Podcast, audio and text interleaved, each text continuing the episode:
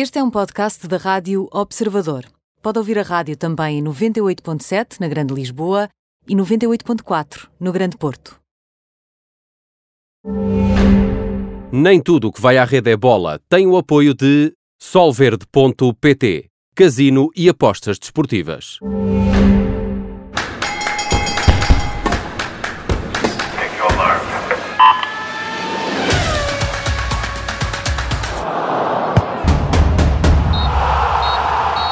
Bem-vindo a este Nem Tudo o que vai à rede é bola, com Bruno Rosário, Mariana Fernandes e comigo, Aníbal Rebelo. Ora, na segunda parte vamos falar das eh, eleições do Benfica.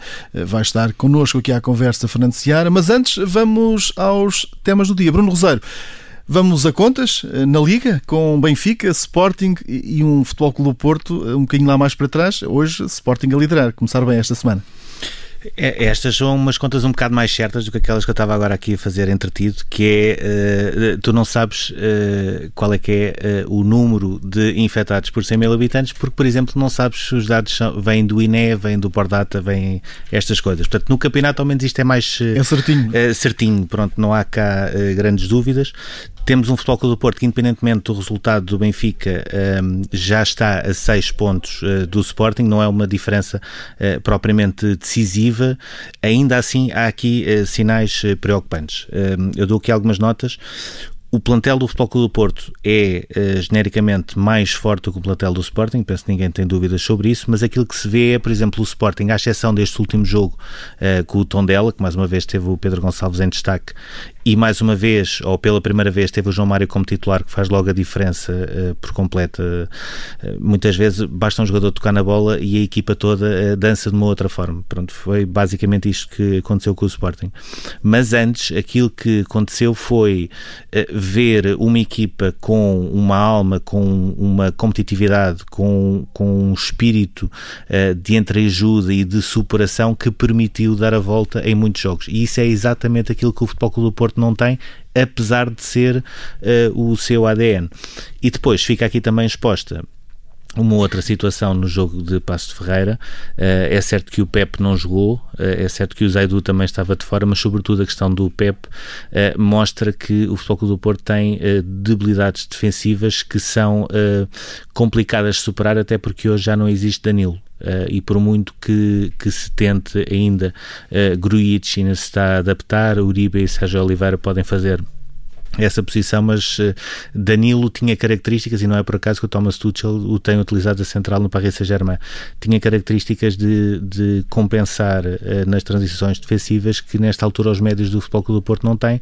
Marquezine é hoje um guarda-redes muito mais exposto e, portanto, o Futebol Clube do Porto terá de resolver já estes problemas para não perder mais uh, terreno em relação ao Benfica, ganhou todos os jogos até agora e digamos que em termos teóricos continuará assim no, no Bessa contra um Boa Vista que infelizmente, e seria engraçado, uh, não contará com o Ravi Garcia nesse reencontro que poderia ter com a sua antiga equipa. Ontem, eh, com Jesus eh, na antevisão, a falar desses grandes nomes que, que o Bessa tem nesta altura. Ora, e nas provas europeias, Mariana Fernandes, vamos olhar para hum, o que vai acontecer este, esta semana. Os primeiros a entrar em campo vão ser os jogadores do Futebol Clube Porto. Sim, vamos partir para uma terceira e última, o que não deixa de ser uma boa notícia, pelo menos para mim e para o Bruno, que temos passado as últimas três semanas com jogos todos os dias. Vamos para uma terceira e última semana seguida de jogos uh, de, das provas europeias, da Liga dos Campeões, também da Liga Europa, que vai ajudar a decidir algumas coisas antes da paragem para as seleções e para as restantes provas nacionais, como no nosso caso a Taça de Portugal. Na Liga dos Campeões, e como disseste, é o Porto que dá esse pontapé de saída, com um passo importante na qualificação em caso de vitória em casa contra o Marselha. O Marselha, claro, de André Vilas Boas, que regressa ao Dragão, eh, onde esteve pela última vez para votar nas eleições.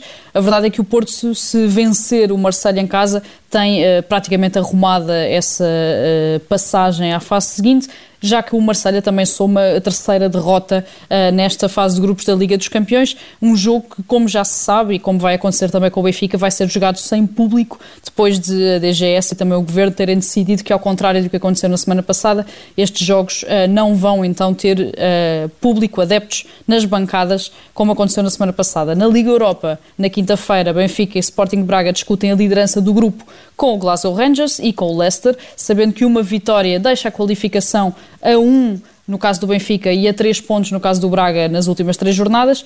Num outro ponto curioso, apesar de, pela primeira vez nos últimos anos, Portugal ter apenas três equipas na fase de grupos das duas provas, isto porque, como sabemos, o Sporting foi eliminado antes da fase de grupos, as três vitórias na última ronda, portanto, as vitórias de Porto, Benfica e Sporting de Braga na última ronda da fase de grupos das provas europeias, colocaram Portugal nesta altura à frente de Rússia, Bélgica e Holanda nesta fase de pontuação da temporada 2020 2021 no ranking da UEFA, o que não deixa de ser uma excelente notícia porque faria com que Portugal continuasse mais tempo neste sexto lugar que dá duas equipas com entrada direta na Champions e a terceira na pré-eliminatória, como vai acontecer já na próxima temporada, já em 2021. Portanto, apesar de termos apenas três equipas, a verdade é que são três equipas que, pelo menos na última jornada, tiveram um desempenho uh, bastante positivo, venceram as três e que, portanto, continuam a colocar Portugal uh, neste sexto lugar do ranking da UEFA, que claro, vai abrir a porta a Portugal ter uh, de forma mais regular, não só pelo menos uh, dois clubes diretamente na Champions, como mais presença nestas provas europeias. E agora vamos uh, às cartas, com o As, o Joker e a carta fora. E olhamos para o teu As, Bruno Rosário, Diogo Jota.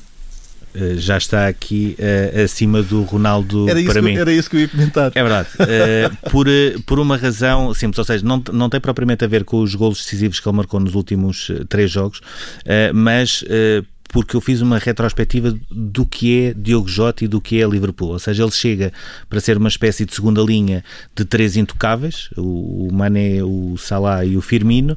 Portanto, ele basicamente seria com o Origi, com o Shaqiri, com o Minamino, uh, seria uma espécie de segunda linha no, no ataque depois começa a ser o suplente utilizado e começa a dar nas vistas, começa a ser utilizado e, e por exemplo, o jogo com, com, o Sheffield tem essa particularidade, um, ele uh, joga com os três uh, intocáveis, portanto o Salah, o Mané, o Firmino e o Diogo Jota, um, também numa equipa que não tinha o, o Tiago Alcântara e que muitas vezes já está a recuar o Fabinho para a central depois da lesão do Van Dijk, um, e aquilo que nós vemos é, continua, seja como titular, seja como suplente utilizado, continua a marcar, continua a decidir.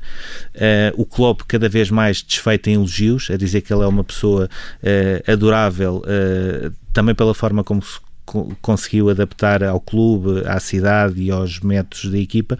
E não deixa de ser curioso que nesta altura ele já não é uma segunda linha e já não é o quarto jogador jogando num 4-2-4 é uma alternativa ao Firmino e a imprensa inglesa já começa a colocar o Firmino como o possível suplente e daí que ele seja para mim a, a grande carta ao grande as, porque nesta altura desfazer aquele que para muitos é o maior tridente ofensivo uh, europeu, uh, acho que é um mérito tremendo do Diogo Jota.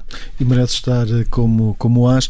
Um, o Diogo Jota é um, é um futuro presente na, do, futebol, do futebol nacional. Ora, quem ainda é uh, também em destaque, Mariana Fernandes, é, é Ronaldo, que com 35 anos continua a surpreender-nos e, e é a tua escolha, é a tua escolha de hoje. Sim, eh, Cristiano Ronaldo foi, eh, testou positivo para a Covid-19, como sabemos, na véspera do jogo da Seleção Nacional eh, com a Suécia, falhou esse jogo com a Suécia, falhou também quatro jogos da Juventus, dois para o campeonato e dois para a Liga dos Campeões. E a verdade é que sem Cristiano Ronaldo, a Juventus de Pirlo foi caindo aos poucos, sofrendo não só empates na Liga com os modestos, e temos de o dizer, Crotone e Verona, mas também perdendo a recepção ao Barcelona na Liga dos Campeões, depois de uma vitória muito complicada na Ucrânia com o Dinamo de Kiev. A verdade é que Cristiano Ronaldo entrou na segunda parte de um jogo que estava muito complicado também novamente contra o Spezia. Morata tinha aberto o um marcador na primeira parte, eh, mas a verdade é que o Spezia conseguiu empatar e as coisas estavam muito apertadas, muito atadas para as Juventus.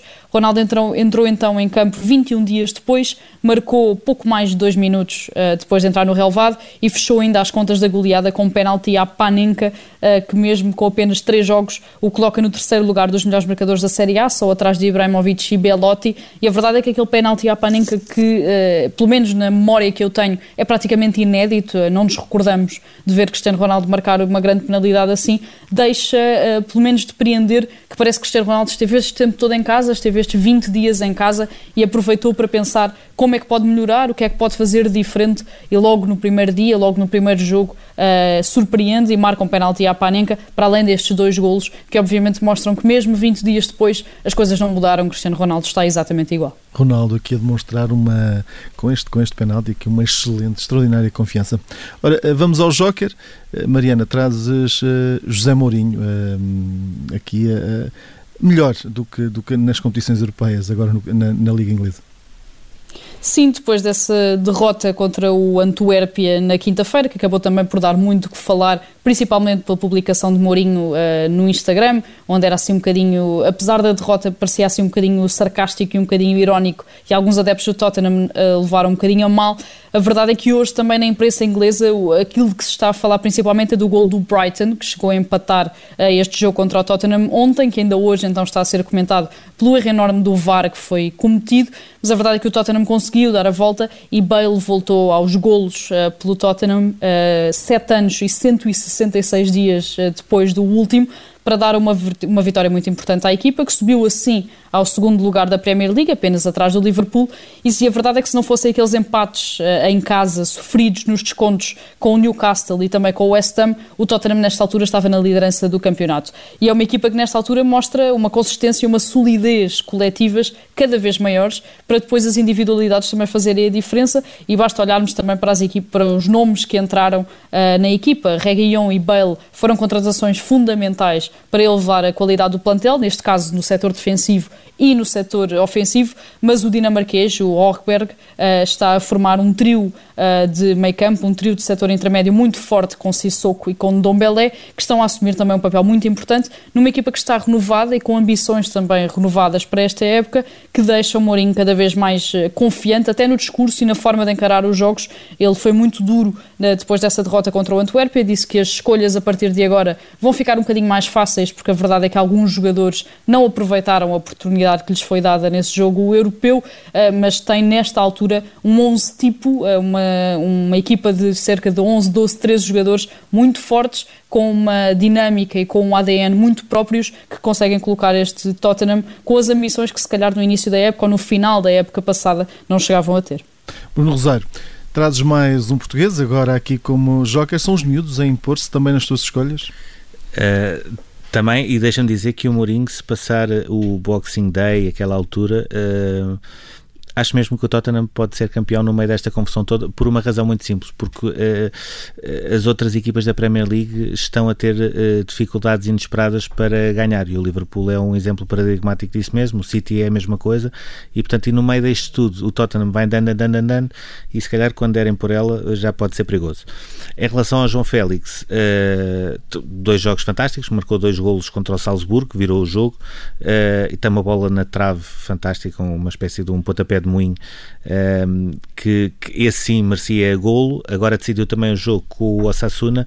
Um, ehm, mas uh, também aqui, uh, à semelhança um bocadinho do Diogo Jota, mais do que os golos é a maneira como ele está a ganhar o seu espaço.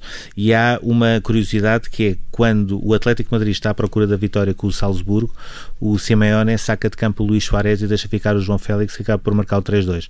E isso era uma coisa que nunca aconteceria no ano passado com o Diego Costa. Por exemplo, o Diego Costa ficaria sempre e o João Félix seria sempre o preterido. Com o Sassuna, uma outra marca, uh, apesar de não haver Soares em campo, quem é o escolhido para marcar a grande penalidade é o João Félix. Portanto, uh, ele começa a ganhar uh, um, um, espaço diferente e um posicionamento diferente no Atlético Madrid.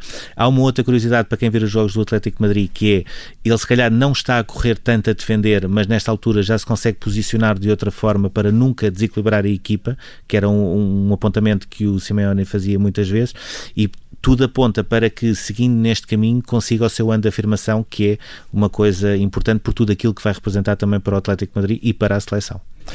João Félix aqui também em destaque. Eh, agora, carta fora, Bruno, Vamos, é o VAR, que trouxe coisas boas, mas agora, pelos vistos, não há uma evolução. Variou, variou.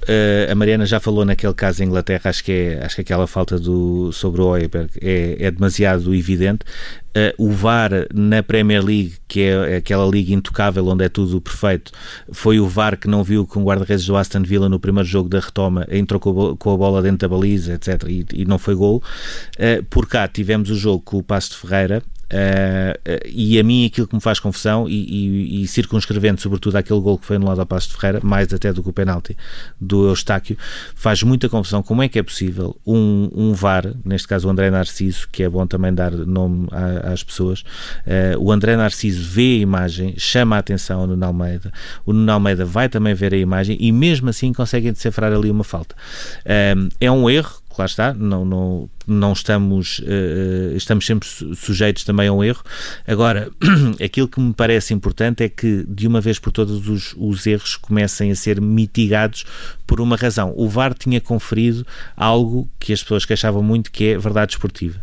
E, por exemplo, ainda hoje as pessoas podem não gostar ou não, mas se um golo, se um jogador estiver, como aconteceu, por exemplo, no jogo com o Sporting, estiver 11 centímetros à frente da linha defensiva, é anulado ponto final e as pessoas uh, podem gostar, podem não gostar, mas aceitam estes erros como aqueles que aconteceram em, em Pasto Ferreira. Acho que não vou aceitar e faz com que as pessoas comecem novamente a duvidar sobre uh, algumas decisões que se vão tomando. Muito bem, e agora, Mariana, vamos olhar uh, lá para baixo, vamos até Portimão, uh, MotoGP sem público, depois de, daquelas imagens na Fórmula 1 menos bonitas. Sim, eh, foi exatamente essa experiência da Fórmula 1, eh, sobretudo no dia da qualificação, portanto, no sábado, que levou a que o governo, eh, num âmbito destas medidas mais restritivas que saíram do último Conselho de Ministros, vetasse a presença de público daqui a três semanas na última prova do Mundial de MotoGP. Uma prova que será, obviamente, não só decisiva para encontrar o sucessor de Marco Marques, portanto, do campeão mundial, mas também uma prova onde Miguel Oliveira aposta forte para conseguir um dos melhores lugares do ano, até porque compete em casa uh, pela primeira vez. É um golpe duro, não só para o próprio Mundial e para a organização, mas ainda mais para a região, para o Algarve, que estava, claro, apostado em receber até mais espectadores e visitantes nessa altura do que na Fórmula 1, precisamente por este fator de ter Miguel Oliveira, de ter uh, um piloto português a competir e que vai perder uma oportunidade única de promover mais uma rumaria de adeptos do motociclismo, do automobilismo no geral, uh, e que sofre aqui esse duro revés de que provavelmente não estava à espera, pelo menos assim de forma uh, tão impactante e tão direta por parte de António Costa. E agora seguimos para o túnel.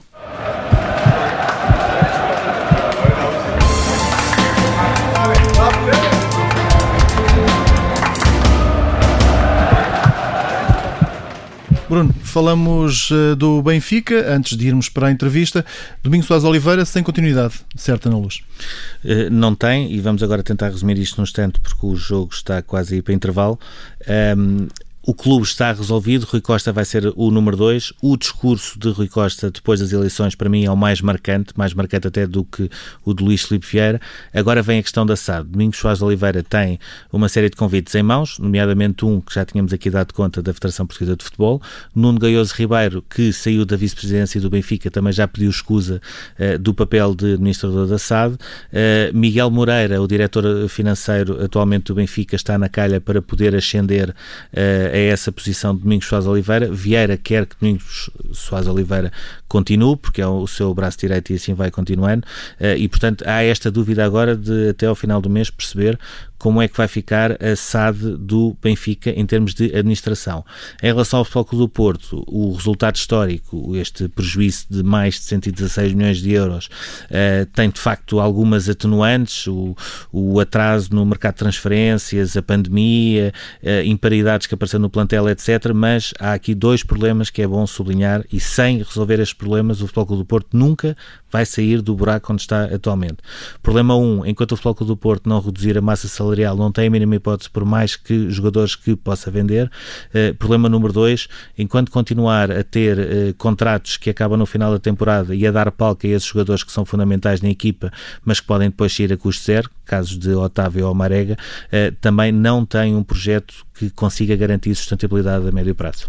Muito bem, na segunda parte deste programa vamos estar a conversa com Fernando Ciara e vamos falar de Benfica.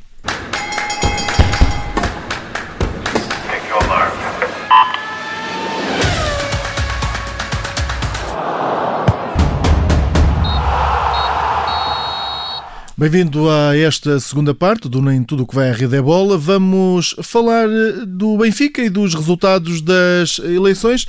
Junta-se a nós eh, Fernando Seara. Antes de mais, boa tarde, obrigado por eh, estar por esta disponibilidade de estar aqui connosco na Rádio Observador. Começamos aqui por uma notícia menos boa nas últimas horas, esta notícia do falecimento de Mário Dias, aquele que é considerado o pai do Estádio da Luz. Qual é que foi a importância de Mário Dias, não só eh, no mandato de Manuel Vilarinha em 2000, mas também no início uh, do mandato, dos mandatos de, de, de, Luís Filipe Vieira, de quem continua a ser, continua a ser apoiante? Antes de mais, boa tarde, obrigado pelo convite. O Sr. Mário Dias era um grande benfiquista. o meu querido filho é muito amigo do filho do, do saudoso Sr. Mário Dias, tem o mesmo nome, o Marinho Uh, e ele foi fundamental no impulso da construção de um estádio da luz apenas uh, pelo Benfica. Uh, na altura acompanhei bem esse processo, estava em cima da mesa a suscetibilidade então um, avaliada e ponderada pelo Presidente da Câmara Municipal de Lisboa de um estádio municipal e Mário Dias com Luís Filipe Vieira era um dos grandes apoiantes e um dos que fomentava que o Benfica tinha que ter um estádio só do Benfica e não devia optar por aceitar uma solução de estádio municipal.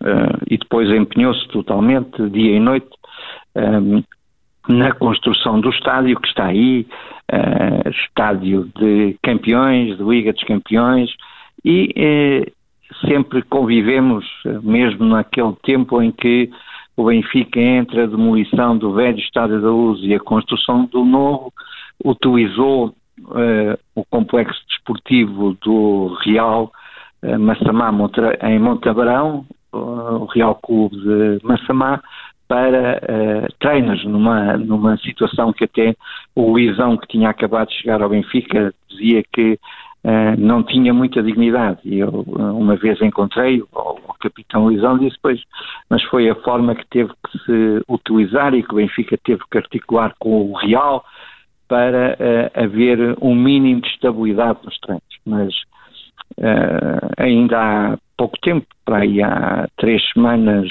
estive com ele já um, bastante debilitado em Santarém um, e é com muita pena, mas com a força de que uh, todos nós somos seres que não nos repetimos e aqui, principalmente ao filho, envio um, um abraço sentido e um abraço de pêsanos e de agradecimento, porque a vida também é agradecimento.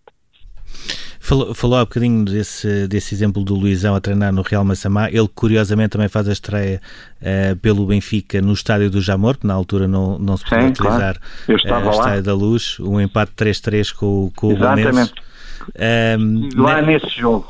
Como estive em já até hoje em centenas de jogos do Benfica, no Velho, no Novo, no Jamor, em Torres Novas, em muitos estádios quando dizer, na situação de visitado, não estamos a dizer naqueles visitantes, porque visitantes conheço quase todos os, os complexos e estádios de Portugal e muitos da Europa, né, onde acompanhei e espero continuar a acompanhar, apesar da pandemia, o Benfica uh, em múltiplos jogos.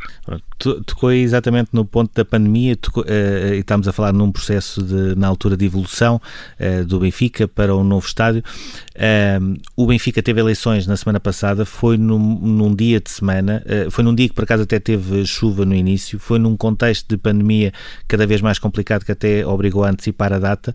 Aquilo que eu lhe perguntava é, em termos de clube e em termos de Benfica, o que é que significa ter uma votação de mais de 38 mil uh, votantes em 18 horas, hum. podiam ser só 14, uh, que supera mais de 15 mil uh, o anterior recorde que havia de votações também no Benfica. Eu acho que, em primeiro lugar, acho que foi um, um dia histórico e um dia para ficar na história. Ponto número um. Ponto número dois, eu falo por mim, se me permite. Eu estive três horas na fila. E, portanto, não, ainda não sou uh, grupo prioritário, ainda não tenho 65 anos, não sou profissional urgente como houve aqueles, e portanto estive três horas na bicha. Entre, entrei na fila um, uh, nas imediações do estádio da Luz às 17 horas e votei, como foi público e notório, uh, por volta das 20. Tive três horas. E nessas três horas, uh, aquilo que eu chamo, eu fui solitário acompanhado, porque todos que estavam na fila à minha frente e atrás de mim, muitos me reconheceram, mas nós estávamos ali numa realidade, éramos nós, de vez em quando olhávamos e fazíamos, eh, teclávamos no nosso telemóvel, numa manifestação de generosidade e de solidariedade com o Benfica.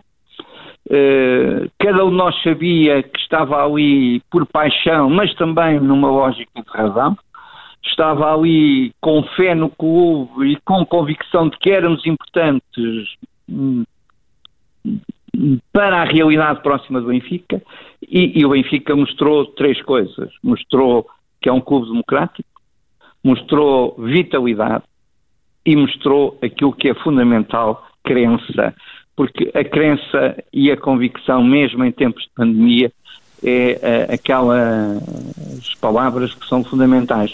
Uh, queremos participar, queremos envolver, queremos que a nossa voz seja ouvida e a nossa voz é ouvida uh, num exercício singular, com uma luva a carregar num botão e depois com a mesma luva a retirar uh, o voto impresso para meter na urna. E isso, para mim, foram 180 minutos, eu escrevi isso ontem na bola, uh, foram 180 minutos, portanto, dois jogos de futebol e múltiplos jogos de hóquei, de vôlei, de basquetebol, de handball, uh, muitos momentos de, de judo, de rugby, um, uh, quase que três contrarrelógios uh, antigos numa volta a Portugal ou em qualquer uma das big voltas da Europa e, portanto, foi esse sentimento ser solitário, solidário. Portanto, de certa maneira, duas palavras fundamentais.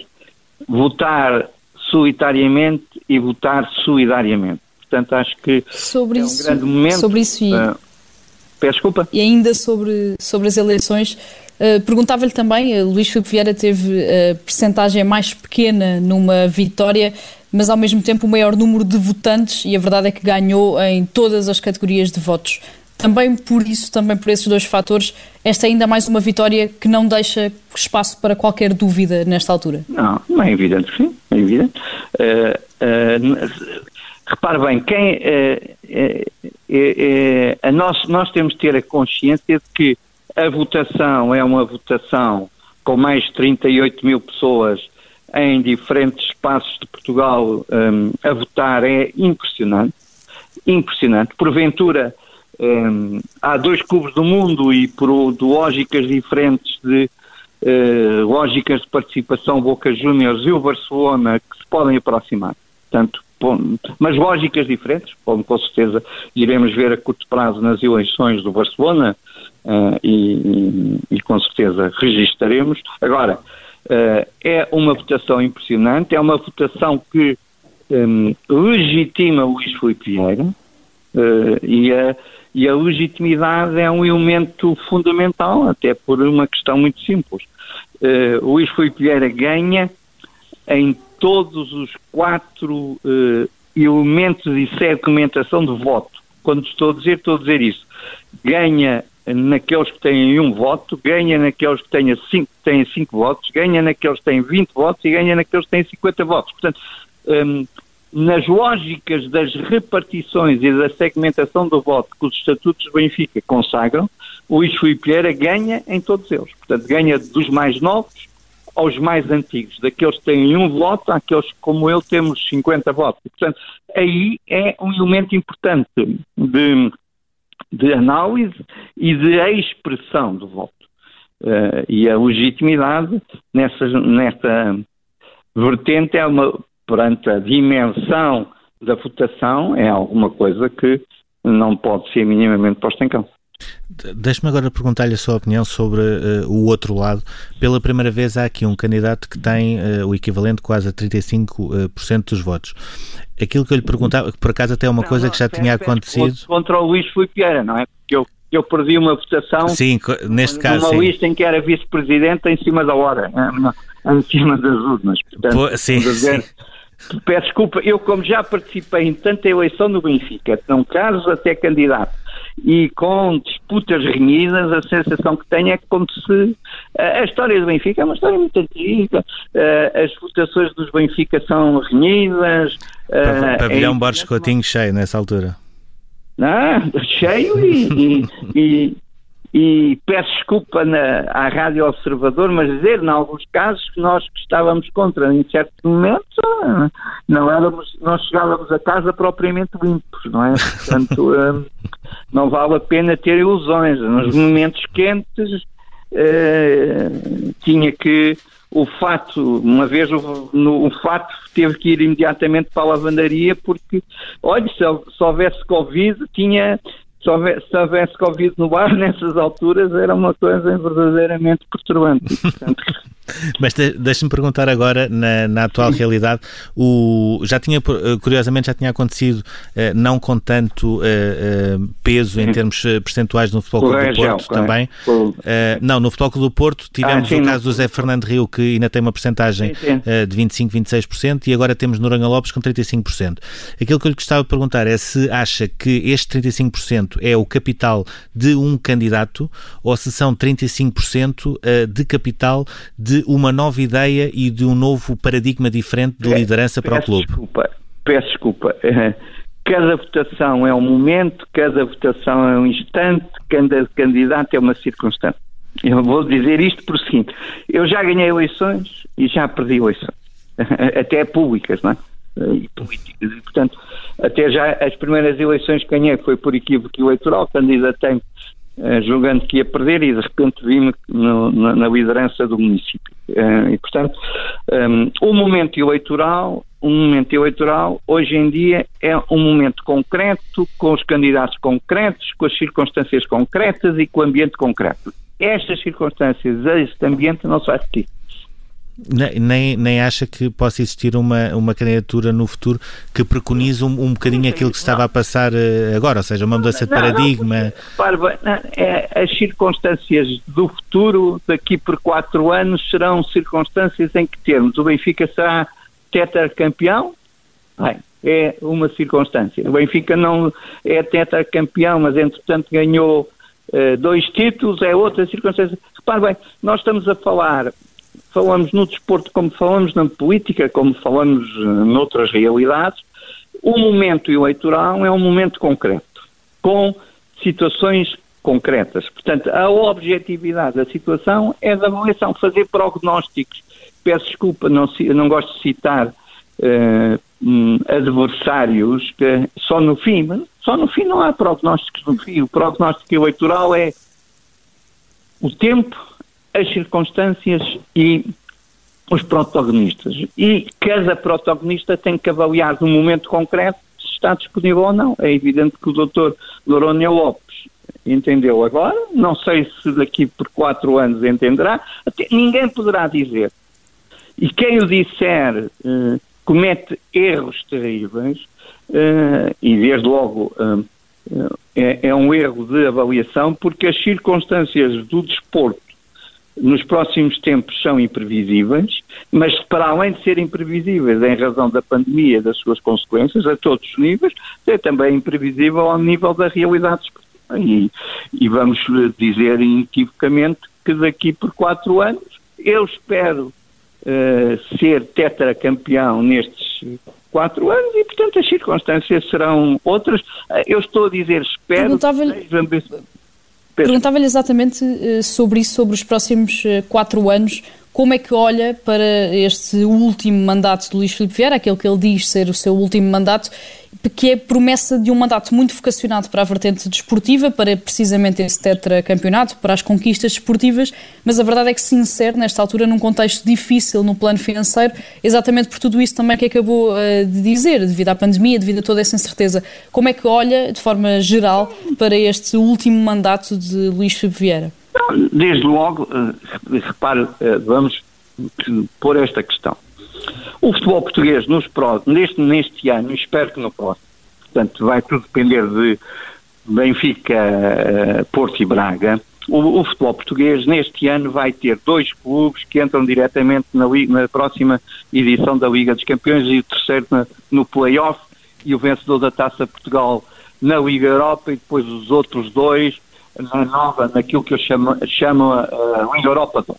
Portanto, a formulação e a formatação do, da, da, Liga, da Liga Nacional, ainda a Liga Nós a nível de, de identidade, este ano tem esta realidade. No final do ano, os dois primeiros classificados entram diretamente para a Liga dos Campeões. Portanto, um, e mantendo Portugal, espero eu, com a pontuação dos três clubes que estão nas competições europeias, o sexto lugar da UEFA significa que no outro ano, no ano imediatamente a seguir, manter-se-ão os dois.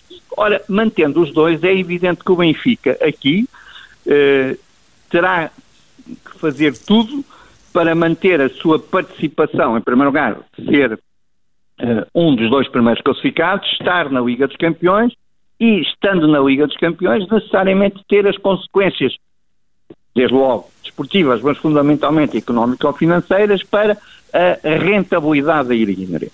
E, e isso é bom nós percebermos porque, indiscutivelmente, este ano, e particularmente esta época desportiva, a questão da participação de dois clubes na Liga dos Campeões, diretamente, vai ser um elemento fundamental.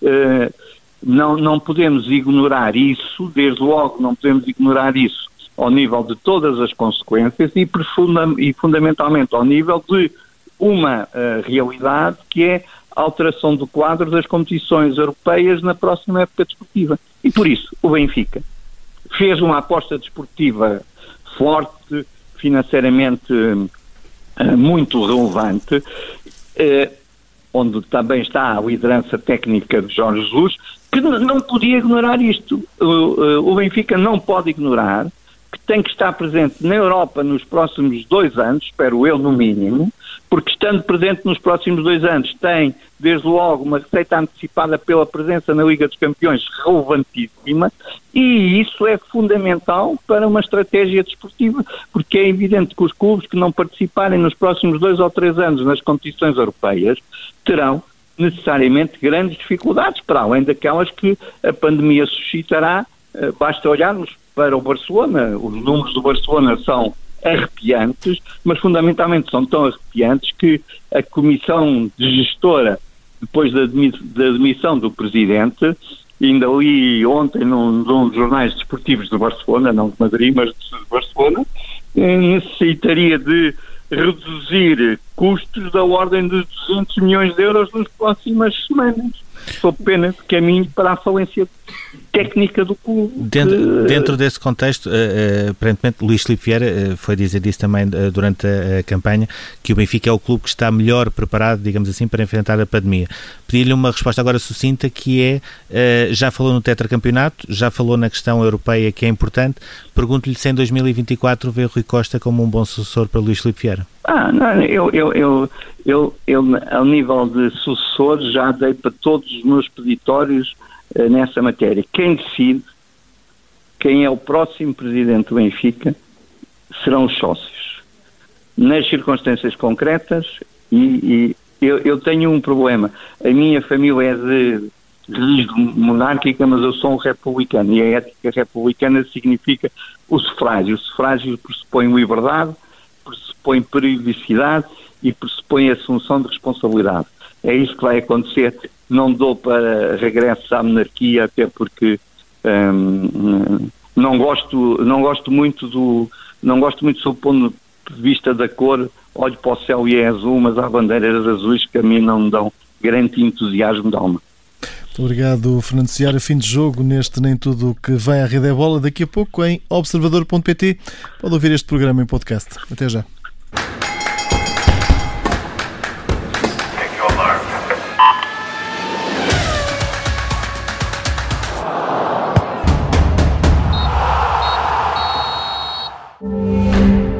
Nem tudo o que vai à rede é bola tem o apoio de solverde.pt, casino e apostas desportivas.